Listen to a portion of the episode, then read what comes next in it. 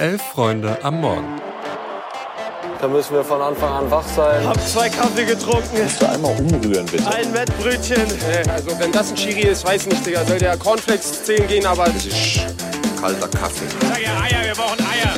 Es ist Donnerstag, der 29. Februar. Ihr hört Elf Freunde am Morgen. Ich bin Eva und an meiner Seite ist heute Morgen Louis. Guten Morgen. Guten Morgen, Eva. Wir wollen sprechen über das Spiel der DFB-Frauen und haben dann einen Schwerpunkt zu den Entwicklungen auf dem Transfermarkt beim Fußball der Frauen für euch dabei. Und ganz am Ende kommt nochmal Abki Watzke vorbei. Viel Spaß! Ja, die DFB-Frauen haben das Olympiaticket gebucht. Mit 2 yes. zu 0 schlägt Deutschland am Ende verdient die Niederlande. In der ersten Halbzeit, da war das Team von Horst Rubesch auch schon durchaus gut am Zug. In der Offensive hat aber immer wieder die Präzision gefehlt. Bei den Niederlanden, die standen nach 45 Minuten ohne ein einziges Schuss aufs Tor da. Mit Lea Schüller kam zur Halbzeit dann die richtige Ergänzung ins Team, wirkte auf jeden Fall so. Und dann war da noch Lena Oberdorf, die wollte mhm. unbedingt dieses 1 zu 0. Ja, das war, das war richtig stark. Also Oberdorf wirklich, die da wie eine Dampflok äh, mit dem Ball so auf den gegnerischen 16er zugeprescht ist, nicht zu stoppen von den Gegnerinnen, hat dann auch die Flanke in den Strafraum erst ermöglicht, bevor sie den Ball dann nochmal per Kopf ja, gegen zwei Gegenspielerinnen auf Bühl ablegen konnte, die musste ihn dann nur noch ins Tor drücken. Also wenn jemand mal eine sogenannte Willensleistung sehen möchte, einfach wirklich auf Oberdorf gucken vor dem Tor, beziehungsweise im gesamten Spiel. Also die wollte es richtig wissen. In jedem Zweikampf, bei jedem Pass, das hat mich phasenweise, auch wenn ich mir bewusst bin, äh, was für ein großer Vergleich das ist, so an Basti Schweinsteiger im WM-Finale 2014 während der Verlängerung erinnert. Also so oft wurde die am Ende auch abgeräumt, ist dann aber wieder aufgestanden, wieder in Zweikampf. Also stark. Ja, richtig stark. War, hatte auch zwischenzeitlich fast noch äh, ein eigenes Tor auf dem Fuß. Mhm. Äh, der Vollständigkeit halber noch, Schüller köpft dann auch nach einer wirklich wunderschönen Flanke von Clara Bühl zum 2 zu 0 ein. Und ja, sowieso war dann endlich in diesem ganzen Spiel wieder so ein bisschen was wie Spielfreude drin, mhm. verbunden mit vor allem in der zweiten Halbzeit einer logischen Spielidee nach vorne, einer richtig guten Mittelfeldbesetzung auch gegen den Ball. Also du konntest richtig sehen, die Niederländerinnen, die hatten, die waren einfach richtig frustriert und die Aktionen nach vorne wurden auch irgendwie immer so ein bisschen fahrig. Mhm. Und das Ganze, also diesen ganzen Vibe, den die, dieses Team ausgestrahlt hat, das war wirklich so ein bisschen wieder das Team, das sich ja auch wirklich viele äh, bei der EM in England verliebt haben. Ja. Und ja, war auch ehrlich gesagt einfach schön, dieses, äh, ja, dieses Team, was dann auch einfach viel Scheiße auf gut Deutsch durchgemacht hat in den ja. letzten sechs bis acht Monaten, einfach da auch wieder frei jubeln zu sehen. Ähm, auch wenn man ihm mal eine vernünftige Sommerpause, glaube ich, auch sicherlich mal gegönnt hatte. Aber Clara Bühl hat nach dem Spiel in einem Interview auch gesagt, äh, der Sommer, der ist jetzt gerettet.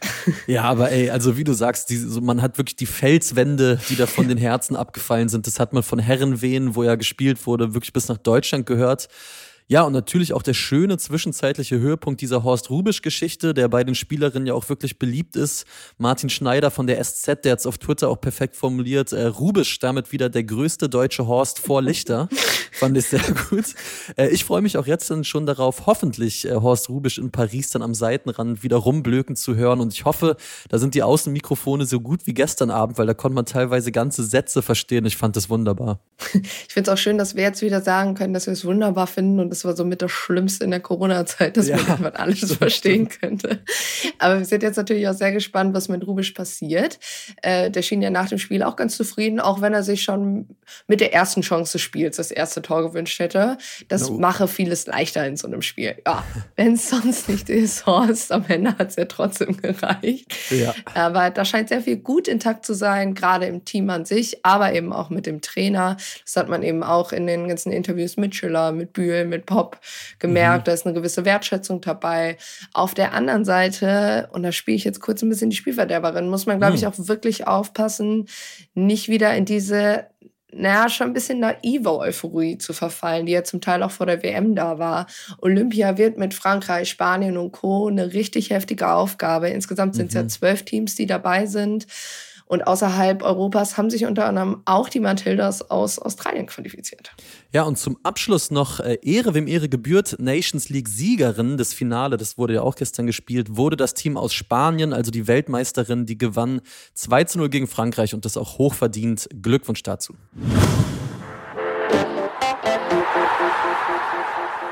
Und vom Geschehen auf dem Rasen wechseln wir jetzt mal zum Geschehen auf dem Transfermarkt. Wir wollen die heutige Sendung rund ums Länderspiel der DFB-Frauen nämlich für einen kleinen ja, Themenschwerpunkt zur Causa Professionalisierung des Transfergeschäfts im Fußball der Frauen nutzen weil die Zahlen, wenn man das beobachtet, äh, die sprechen eine klare Sprache. Also Lena Oberdorf zum Beispiel, die wechselte ja im Sommer für geschätzte 450.000 Euro aus Wolfsburg nach München.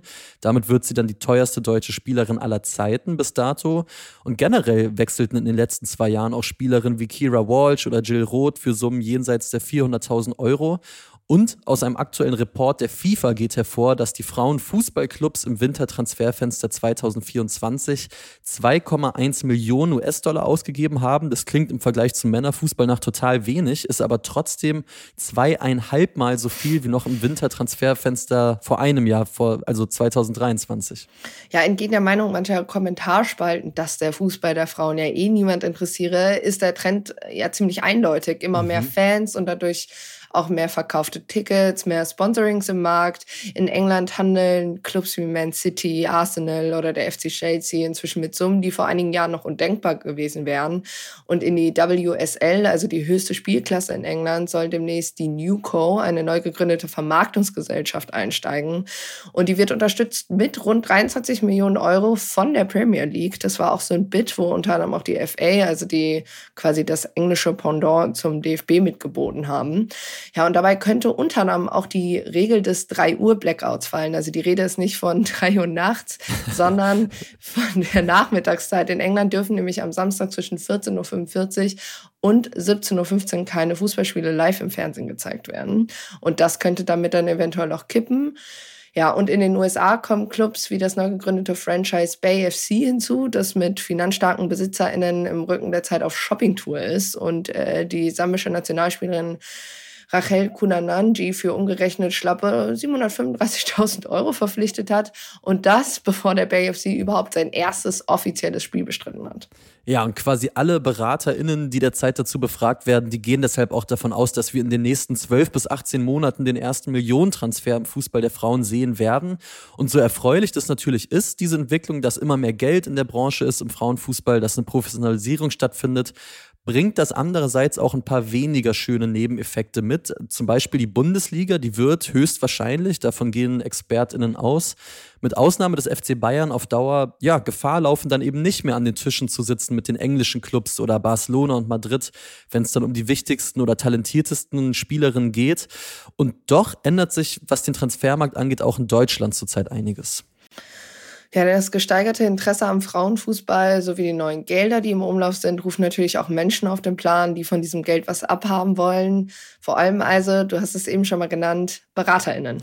Ja, genau. Und Dietmar Ness, das ist einer der erfahrensten Spielerinnenberater im Frauenfußball, der sagte der Süddeutschen Zeitung dazu im August 2023, Spielerinnen ohne Berater sind eine Seltenheit und es gibt leider inzwischen auch einige unseriöse Berater, die sich weniger fragen, was das Beste für die Entwicklung ihrer Klienten ist, sondern was den eigenen Geldbeutel schneller füllt. Darin sehe ich eine Gefahr für die gesunde Entwicklung einer Fußballerin. Ja, und auch Jasmina Kovic beobachtet diese Entwicklung. Sie ist genau wie Dietmar ein Urgestein, was die Spielerinnenberatung im Frauenfußball angeht und leitet gemeinsam mit Brian Ehlert die Women's Football Agency, eine auf Frauenfußballberatung spezialisierte Agentur. Und sie fasst hier einmal zusammen, wie sie die letzten Monate und Jahre im Hinblick auf Kolleginnen, die plötzlich in ihre Branche strömen und den damit einhergehend neu aufgeflammten Kampf um die Spielerinnen erlebt hat.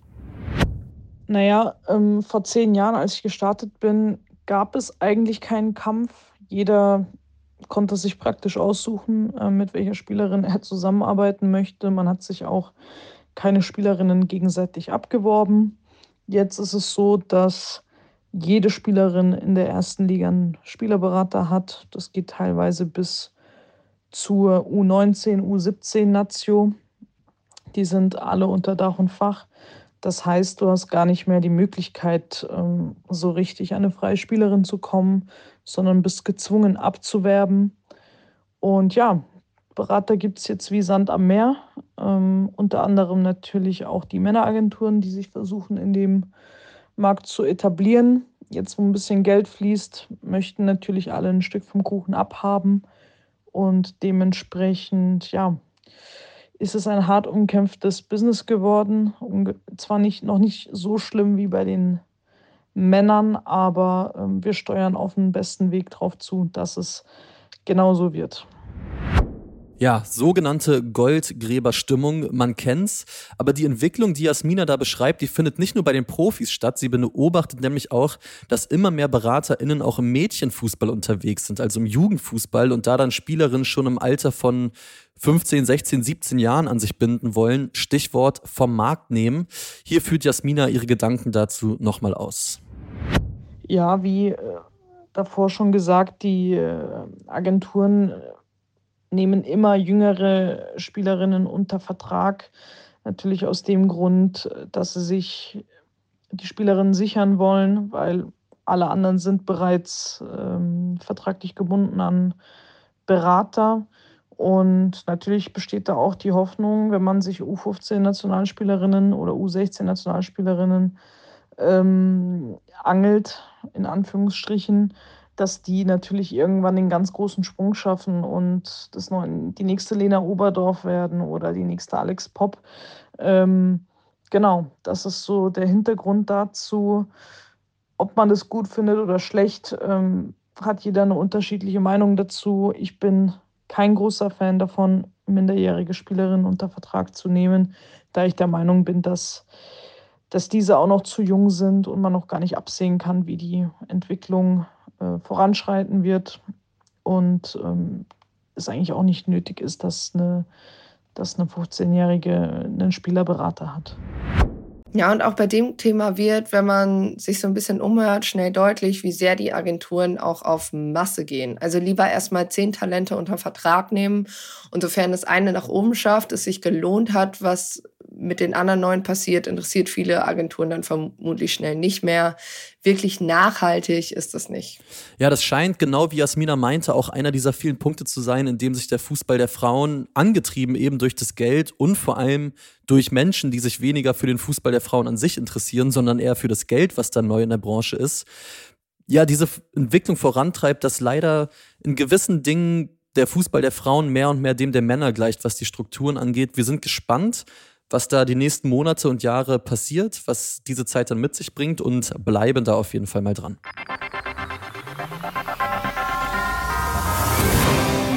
Ja, und die News, die widmen wir, ich habe es eigentlich schon gesagt, heute exklusiv Aki Watzke. Ja. Denn eine Woche nach dem gescheiterten Investoren, Entschuldigung, strategischen Partnerdeal der DFL hat sich Watzke im Zuge einer virtuellen BVB-Medienrunde, in der es eigentlich um was komplett anderes ging, zum Aus geäußert oder musste sich äußern. Ja, und es ist einfach pures Gold. Er fing natürlich damit an, dass das Scheitern schlecht für die Liga sei, der Deal gut für das Wachstum der gesamten Bundesliga gewesen wäre bemerkenswert, wie er hier auch komplett die zweite Liga auslässt. Schöne Grüße, ja. Ja, und dann waren es seiner Meinung nach jeweils 500 bis 800 organisierte Fans in den Stadien, die sich wirklich aktiv an den Protesten beteiligt haben und der DFL wegen der roten Linie nicht vertraut hätten. What a surprise. Die nicht aktiven Fans hätten sich einfach nur nicht getraut, was dagegen zu sagen. Ja, er bezeichnete sich auch noch als Chef der Bundesliga. War ein neues Rio Reiser Lied mit dem Titel. Und Deutschland hätte ja sowieso ein, ein, Problem mit neuen Ideen. Ja gut, in dem Sinne vielen Dank für den Pippi Langstrumpf Ohrwurm. Macht auch ihr euch am heutigen Donnerstag die Welt doch einfach so, wie sie euch gefällt. Lasst vielleicht noch eine Bewertung da, da freuen wir uns drüber. Und wenn ihr mögt, der Kollege Max Dinkelacker und ich sind heute im Themenfrühstück in einer sogenannten Q&A-Ausgabe zu hören. Hm, ab 11.45 Uhr findet ihr das wie immer hier im Podcast-Feed. Viel Spaß damit, kommt gut in den Tag. Eva, wir hören uns. Mach's gut. Ciao.